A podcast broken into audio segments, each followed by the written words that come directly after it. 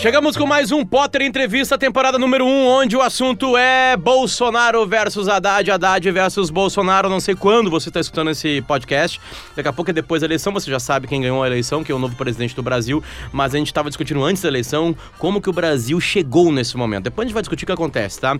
Com o vencedor. Mas agora a gente vai discutir como é que chegou, como é que o Bolsonaro chegou, como é que o Haddad chegou, como é que o PT chegou, como é que o PSL chegou, como é que a gente chegou nesse momento do Brasil, onde temos a eleição mais discutida da história da humanidade brasileira. Ou seja, a gente tá ali se ferrando. Eu tô falando isso em todos os programas, a gente tá brigando em todos os grupos de WhatsApp, a gente brigou com a mãe, com a namorada, a gente brigou com o namorado, com o colega de trabalho, com o chefe, que é um problema sempre, mas a gente tá discutindo isso aí. De alguma forma, é muito, né, é louvável que a gente consiga isso, certo? Agora, nós vamos ligar para uma pessoa que tem opiniões fortes também. A gente já ouviu aqui se você não escutou ainda, a Laura Carvalho, economista, o Felipe Moura Brasil, analista e jornalista. Também ouvimos Davi Coimbra, colunista, e Peninha, que é um jornalista metido a historiador, como ele mesmo fala. Agora a gente vai ligar para Rafinha Bastos, o humorista. Vamos lá.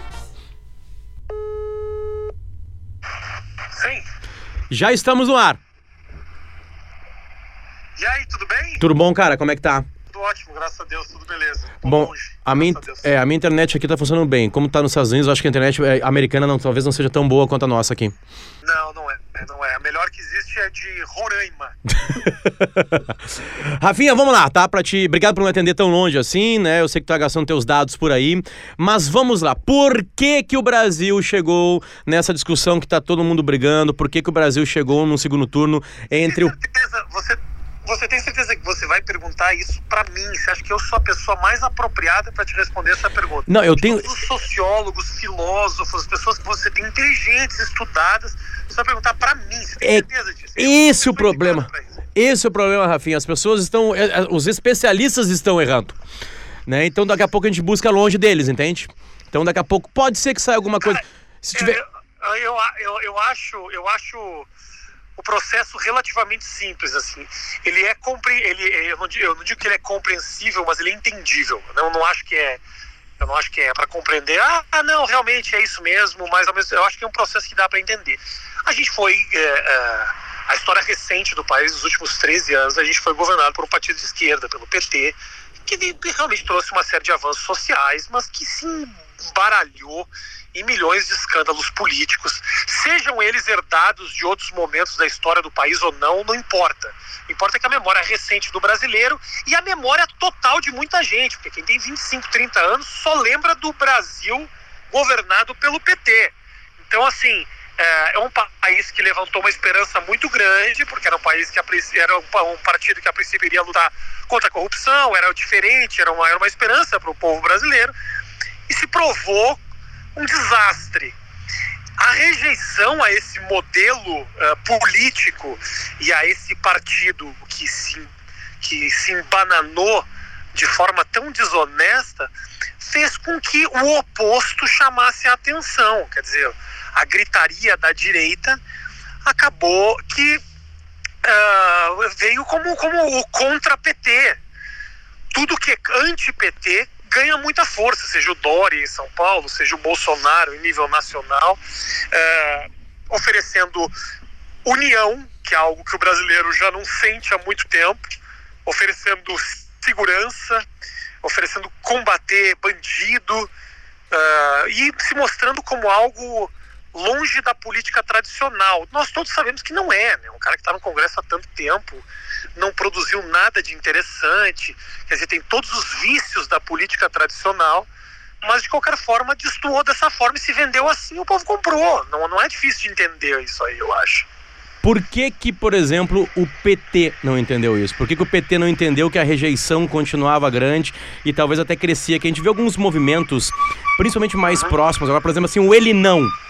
Será que o ele não, não, não, não muito mais atrapalhou do que ajudou, apesar de não ter sido um movimento criado pelo Partido dos Trabalhadores, mas ele se adapta, né, e, e se, e, e- se junta a Eu ele? acho que o ele não, eu acho que o ele não foi, foi o único momento em que eu, eu, por exemplo, pessoalmente, de alguma forma me senti tocado, porque para mim a única forma de votar no PT e de muita gente é não permitir que um cara como Bolsonaro vire presidente do Brasil. Então, assim, para mim, por exemplo, pra, foi eficiente. O que eu acho, o que eu acho é que existe uma esquerdinha de, sabe, esquerdinha hip chique que enche o saco e que fica. Rafinha, Rafinha, calma aí. Calma aí, repete, repete. Na hora que tu falou esquerdinha, já teve uma interferência no som. Tu vai ter que falar de novo. Calma, calma, calma. Alô, alô, alô. Alô. Melhor aqui. Uma conexão um pouquinho Caetano Veloso, assim, que me dá nos nervos também. Eu que sou um cara que tem um. Meu pai é um cara ultra esquerda, eu sempre tive um posicionamento um pouco mais à esquerda, mas eu enchi o saco também dessa turma, sabe? Do coraçãozinho, da, do boteco, do, do, do, do, do cabelo dreadlock, essa merda toda, me enche o saco um pouco também a paciência. Eu, e, e, e aí o ele não acabou, de alguma forma, botando essa, essa galera, a Letícia Sabatella, essa turma coraçãozinho, amor, sabe? Acho que a gente tá um pouco de saco cheio disso tudo. E, e aí, quando eles tomaram a frente desse movimento, começaram a rolar esses vídeos, ele não, porque ele é uma ameaça contra o país. Eu concordo com tudo que eles estão dizendo, mas eu tô de saco cheio da cara deles. E aí me dá raiva também, sabia? Então eu acho que o ele, eu acho que o, o, o ele não foi a única forma com que eu eu, eu votaria, hoje eu votaria no Haddad para não ter o. Pra, pelas ameaças que eu sinto que a gente pode ter contra a democracia no governo do Bolsonaro, apesar de achar que também tem muito exagero aí. Mas assim, se a gente for. É, não sei se tem exagero, porque afinal de contas.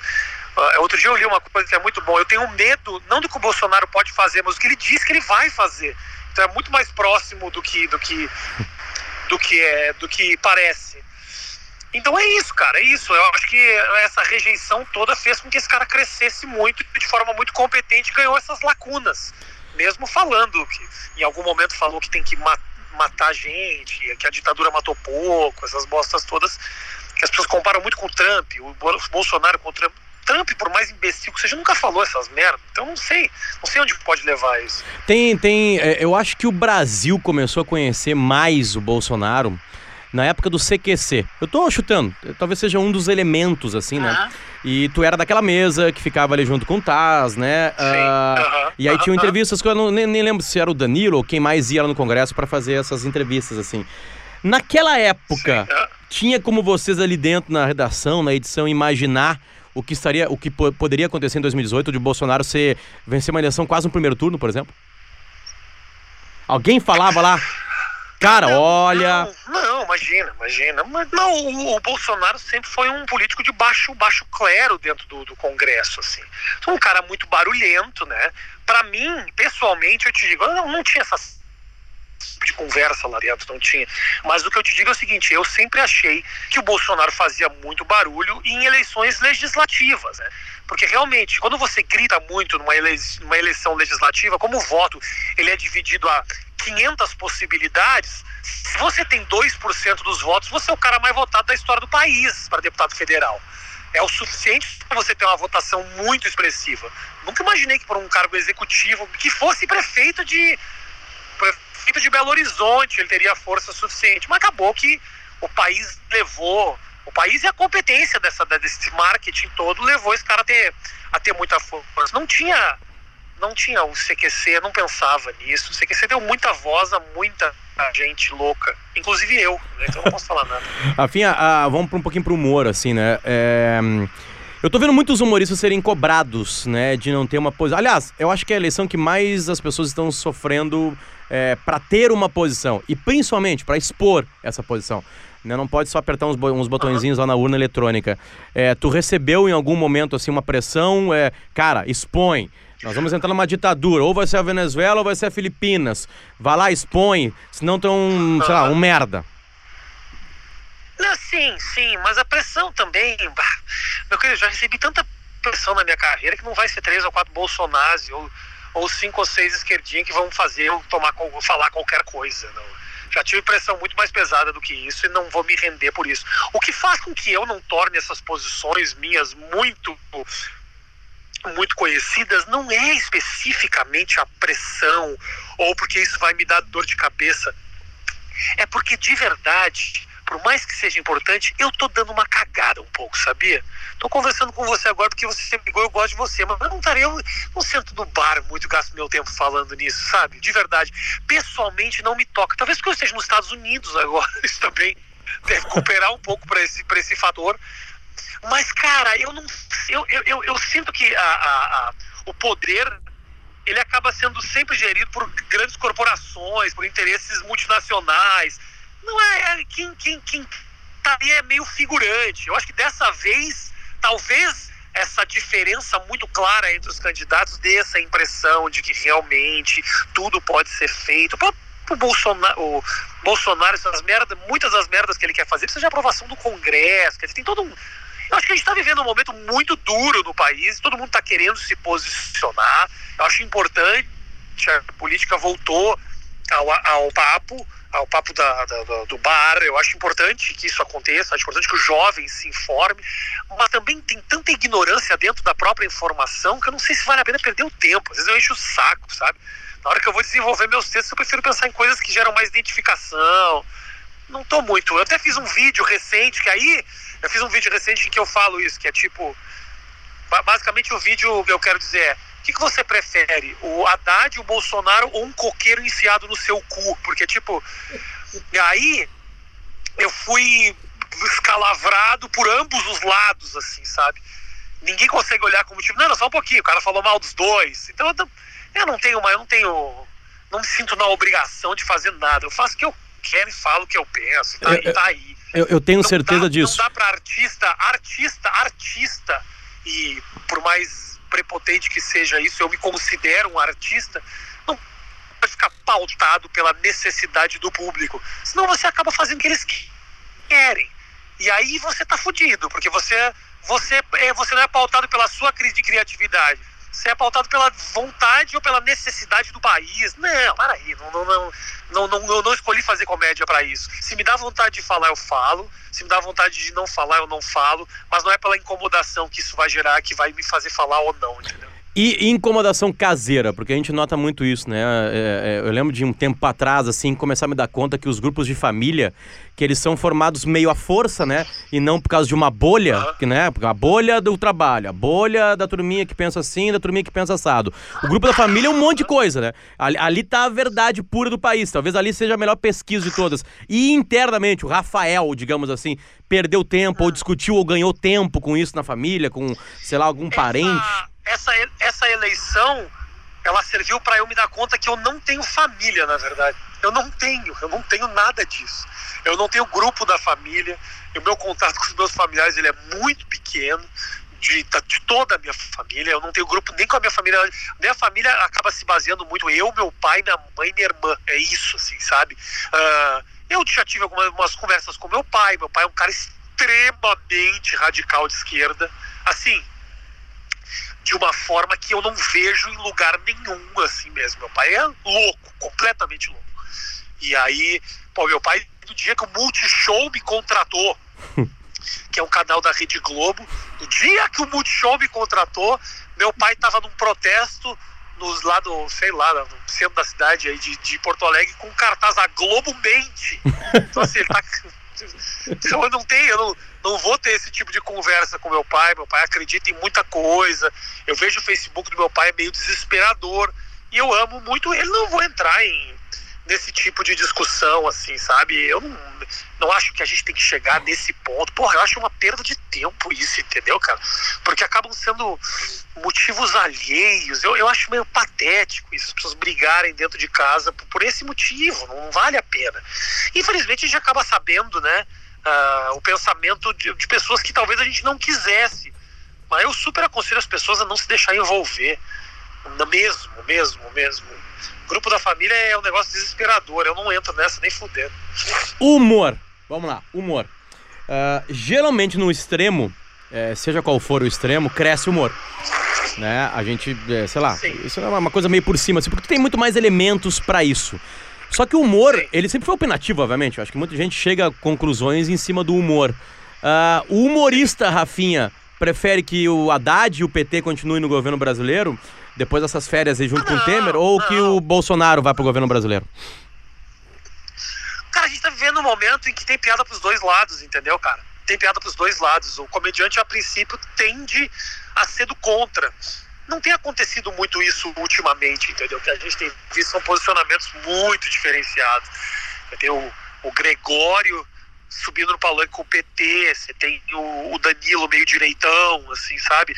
Mas eu acho que eu acho que esse humor político ainda tende a se desenvolver muito no Brasil. A, a, principalmente agora que o povo está se dando conta, a galera que trabalha com comédia está se dando conta que dá muita visualização, tem muito interesse, sabe? Vai ter muito comediante político daqui a pouco, única e exclusivamente político. Então eu acho que qualquer um dos dois, esse barulho todo, ele faz muito bem para para comédia, assim.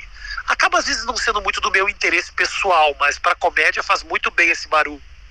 E esse interesse, você ter algo que todo mundo está falando é muito bom, sempre, para o comediante que quer atingir. A questão é o comediante precisa, precisa entender que a, que a que o, ele não tem que necessariamente ter um posicionamento, que ele não necessariamente tem que defender uma ideologia, porque senão fica meio viciado mesmo, aí perde um pouco da graça, eu acho. Entendi. Uh, Rafinha, uh, vamos lá, tu falou em algum momento ali de exageros, acredito que as pessoas pensam em exageros do Bolsonaro. Eu queria imaginar dois mundos, um com o Bolsonaro ganhando e outro com o Haddad ganhando. Quais são os exageros falados para pelos inimigos, digamos assim, dos dois? Vamos primeiro falar assim, o que, que tu acha de exagero sobre o que falam do Bolsonaro? Não, eu sinto, cara, eu sinto que uh, esse risco todo, esses vídeos, esses videozinhos com pianinhos do, do, do, de filme de terror, assim, que a gente recebe o tempo inteiro no, no WhatsApp, é meio desesperador. Eu não, não, não acredito não acredito que o cara vai dar um golpe militar no país. É, não acredito. Não, sinceramente, eu acho muito difícil que isso tudo aconteça. Eu acredito que esse cara está querendo chamar a atenção demais de forma muito, muito, muito uh, exagerada. E eu acho que esses videozinhos, eles me dão uma desesperada um pouco, porque eu falo, meu, é impossível que vocês realmente pensem isso, entendeu? Que é uma ameaça para o país e que eu não acho que nada disso vai acontecer. Eu não elegeria um cara que falou as coisas que ele fala. Eu também, mas eu também, entre nós, já falei muita merda. A diferença, as pessoas me comparam muitas vezes, é, Rafinha, você não pode falar que o cara fala merda, porque olha você. A diferença é que eu sou comediante e o sujeito é candidato a presidente do Brasil. Né? Tem uma diferença, acho que um pouquinho evidente aí. Mas eu acho que esse, esse, esse, esse exagero no que pode virar o país sob o Bolsonaro, uh, eu, acho que, eu acho que isso é um pouquinho desnecessário. E o contrário? E o PT, é, o outro lado, assim, cara, é, você acreditar que o Haddad não tem ligação nenhuma com o Lula, de que o Lula não vai ter influência nenhuma sobre o comando desse país, é um absurdo você imaginar uma coisa dessas. De que não existe. De que você imaginar que o PT não vai. Uh, e é isso eu vejo muito isso. Né, que o Haddad é diferente, o Haddad é outro, o Haddad é um professor universitário. Não, e, cara, é PT. O PT tem os vícios de sempre, vira cabide de emprego, é muito gasto com com, os, com o que é público, é, muita, é muito gasto com estatal, é muita merda, e eu acho que isso não vai mudar sobre o governo do PT.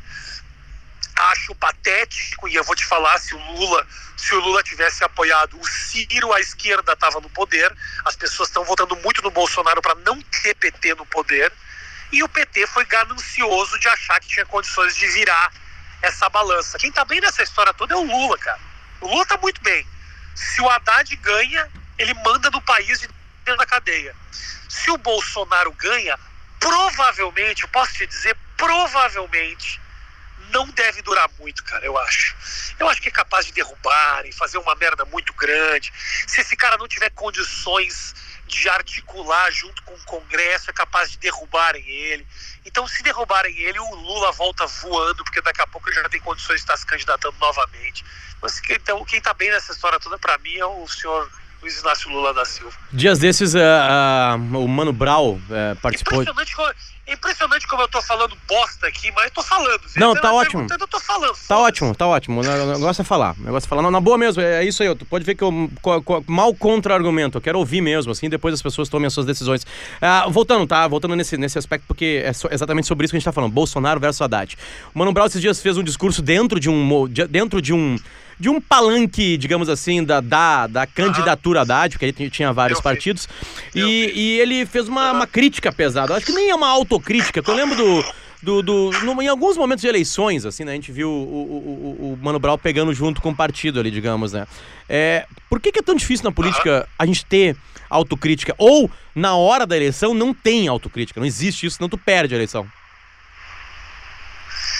Cara, é muita. É, né? Impressionante. Eu não, eu não consigo entender essa arrogância. É muito impressionante. É como se jogasse. Eu acho que não. Eu não, eu não sei se. Eu não sei se a autocrítica ela vem da dificuldade de admitir os erros, tá? Por, ou se vem da inabilidade de conseguir enxergar eles, entendeu? Porque às vezes você não consegue admitir uma cagada e a outra vez e, e, também não consegue às vezes ver que você fez uma cagada. São duas coisas completamente diferentes. E eu não sei qual é o. qual é dessas, dessas duas que o PT sofre, assim, porque é impressionante, é muita merda que aconteceu, isso está muito na cara do povo, né? É, é, é exatamente por, pelo fato de não ter auto, pelo fato de não ter autocrítica e que foi bater com o pé e querer candidatar em vez de apoiar alguém. Quer dizer, também é a necessidade de de ter o poder na mão, também a necessidade de ter a máquina estatal novamente na mão, entendeu? Para também conseguir segurar os mesmos os velhos esquemas. Então é tudo muito muito triste. Eu sinto que admitir, talvez talvez na cabeça deles, o fato de admitir o erro é assumir o fracasso. Porque a Dilma foi derrubada. Eu sinto que de forma exagerada e não diria injusta, porque se, se existe jurisdição para isso, mas a gente tem um, um, um, um, modus operandi da política derrubou ela e não derrubou outros, então existe aí uma, uma, uma questão a ser analisada. Mas o que eu sinto é que uh, talvez admitir o erro e admitir as cagadas seria justificar o impeachment. Eu não sei se é essa a questão. Entendi. E ao contrário, vamos lá. É, eu sou fã da, do Los Hermanos, tá? E discutir Los Hermanos comigo é muito ruim, porque eu sou fã cego. Então não vem apontar defeitos na banda, né? Então o fã sempre é pior. O fã do Bolsonaro é, pode usar facetas não tão bem resolvidas assim do candidato para para fazer coisas não tão legais assim no planeta Terra? Para aí que eu te perdi aqui. Me perdeu o áudio ou minha pergunta foi ruim? Para que eu te perdi aqui. Não, não, não, você falou. Vamos lá, vou, vou encurtar. Eu, sou eu vou encurtar. Não, Vai lá. Você falou, você foi fã, fã dos Hermanos e, o fã, e aí fala de novo. Não, é o seguinte, tá? Eu é, vou encurtar a pergunta, tá? O, o fã do Bolsonaro, ele, ele leva a ponta de faca algumas coisas. Não, você não vai você não, você não, vai, você não vai incluir o dado ridículo de que você é fã dos Hermanos na já tá, Não, agora? nada é cortado, já tá, já, já tá, já tá dentro do podcast, nada é editado aqui. É, mas, mas, mas, sério, mas sério mesmo, eu sou fã de Los Hermanos, amo a banda, não vamos começar a discussão, okay. tá? E, e eu defendo ela de qualquer maneira, assim. Esse fã do Bolsonaro que levanta é, possibilidades assim patéticas para uma democracia, tipo ditadura, né, tortura, coisas que não, não, que não, não se realizam, não, não, não fazem um país crescer. É, ele é pior que o Bolsonaro? É ele o perigo? Olha, cara, você tem o, a, o louco é o louco. Quem legitima o louco é quem dá força para ele. Senão ele ia ser só um louco gritando no centro da cidade, entendeu? Como vários outros. Que, obviamente, Obviamente, quem, quem, quem, quem, quem legitima é quem dá força para isso tudo. A questão só é saber se existe, essa é uma possibilidade. Esse, eu, eu, vou te falar o seguinte, cara. Eu tenho certeza de que o, o, o, aquele que vota no Bolsonaro não é esse louco. É, é uma, com, certeza, com certeza, esse louco também vota no Bolsonaro. Mas a base de eleitores do Bolsonaro é o cara que está completamente insatisfeito com a política, é o cara que aceitaria qualquer opção. E quando ele vê um cara que se coloca com, com, do, lado, com, do lado totalmente oposto, ele abraça a ideia. é, é o tiozinho, é um cara um pouco mais conservador, é um cara que acredita nos valores da família, não é o cara que quer que, que, que é uma, a gente tem uma nova ditadura no país, não é nada disso, entendeu? Eu, é, e aí eu acho que, aí eu te falo, quando você falou a questão dos exageros, eu acho meio patético a esquerda tentar, tentar ler o eleitor do Bolsonaro como esse tiozinho com, com camisa do exército que é a volta do, do, do dos milicos no poder. Não é isso. Esses caras não têm número suficiente, talvez, para eleger um senador. Quem está elegendo o Bolsonaro é o insatisfeito. É o cara que está de saco cheio. E é extremamente compreensível que ele esteja de saco cheio.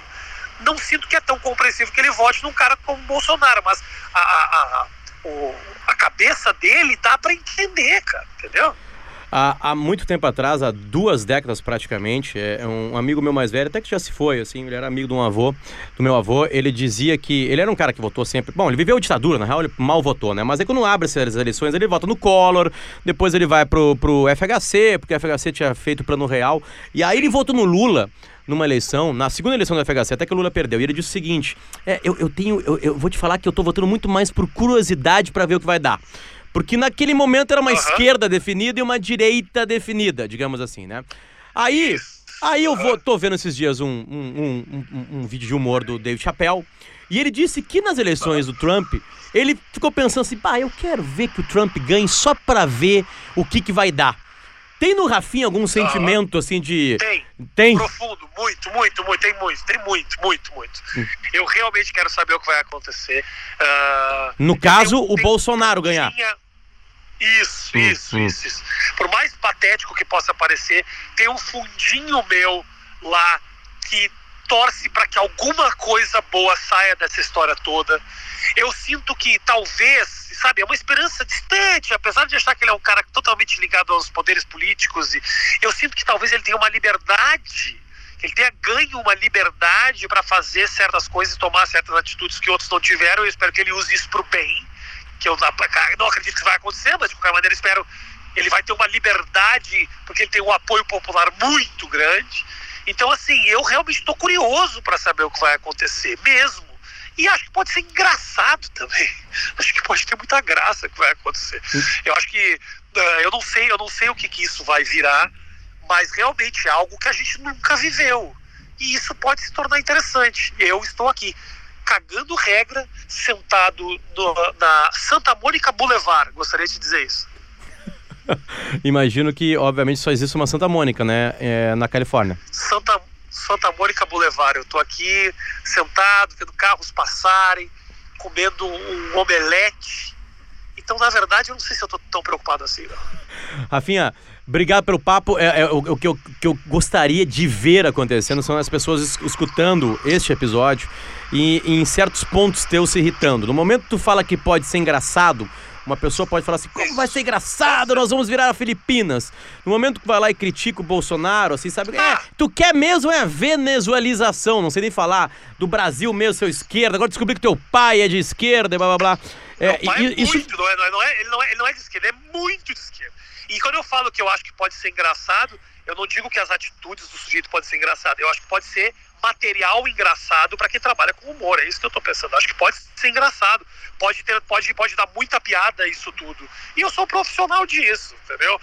Da, da mesma forma, da mesma forma que o cara que é um agricultor torce para a eleição do Bolsonaro para ele ter mais condições de trabalho, eu sinto que também uh, essa eleição está dando muito material para quem trabalha com humor. Isso é muito legal. Tem muita charge engraçada, muito meme engraçado.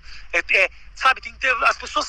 É legal também desses grupos, as pessoas estão produzindo humor. Ah, no meio desses grupos tem muita descontração. E aí eu te falo que essa talvez tenha sido uma das descobertas do Bolsonaro que a esquerda não tem condições de ver. A esquerda não consegue ver graça. A esquerda se leva muito a sério. É extremamente, é politicamente correta. Ela se leva muito a sério. E eu acho que isso é um crime. Esse é um grande problema, entendeu? Eles estão querendo tirar os memes do ar, quer dizer, bloqueio de WhatsApp. É um absurdo isso. E aí é que eu te falo que nesses pontos eu concordo com a postura mais liberal que um cara como Bolsonaro, por mais louco que seja, tenha entendeu? Você não vai ver esse cara querendo bloquear, eu acho, né? Querendo bloquear discurso. Ele pode rebater e dizer que a imprensa só fala merda, mas quem quer calar, às vezes, isso é a esquerda. Isso você não tenha dúvida. E o Bolsonaro, assim, por mais fa fale mal do cara, brother, é um cara que construiu essa personalidade dele estando disposto a aparecer em tudo que é lugar. Obviamente, agora, quando ele percebeu que não deveria, ele ale, alegou uma lesão e está em casa dizendo que não pode sair. Mas assim, é um cara, meu irmão, que você ligava a televisão na rede TV à meia-noite e meia, ele estava na Luciana Gimenez cagando regra. O CQC passou 10 anos, sei lá quantos anos, 8, 10 anos, tentando, tentando conversar com o Lula. Um programa assumidamente lulista, que era, que era lulista, não tinha como dizer que não, um programa lulista que tentava um, um, papo com esse cara. Esse cara nunca recebeu o programa, mas nem para um cafezinho, meu irmão. E o Bolsonaro, que estava do lado completamente oposto, recebia o programa em qualquer oportunidade. Então, assim, a esquerda tem que aprender, descer do salto e deixar de ser arrogante, conversar e falar a língua do povo, porque eles não falam mais, meu irmão. Rafinha Bassos, uh, continua com o seu omelete aí. Obrigado pelo, pelos 30 minutos dados pra gente aqui. Que isso, valeu. Um abraço pra você aí. Valeu, queridos. Até mais. Este foi Rafinha Bassos com a gente aqui em mais um episódio de Potter Entrevista. Lembrando que a produção e edição aqui é do Couto, Carlos Couto. E lembrando que a gente não tem cortes aqui na entrevista. Tudo que é falado, de ah, daqui a pouco tem um problema de, de, de corte de telefone. Obviamente que a gente vai tirar, não vai ficar você ficando assim, né? Isso não interessa para ninguém, certo? Mas o, o, a íntegra da fala de Rafinha está. Você acabou de ouvir. É assim que pensa. Vai lá nas redes sociais dele, xinga ele, vai lá, elogia ele. Bom, aqui as pessoas falam tudo que elas querem falar e você toma a sua decisão. Coisa inacreditável isso, né? Que coisa inacreditável. Beijo, gente. Potter Entrevista volta a qualquer momento com a primeira temporada Bolsonaro versus Haddad.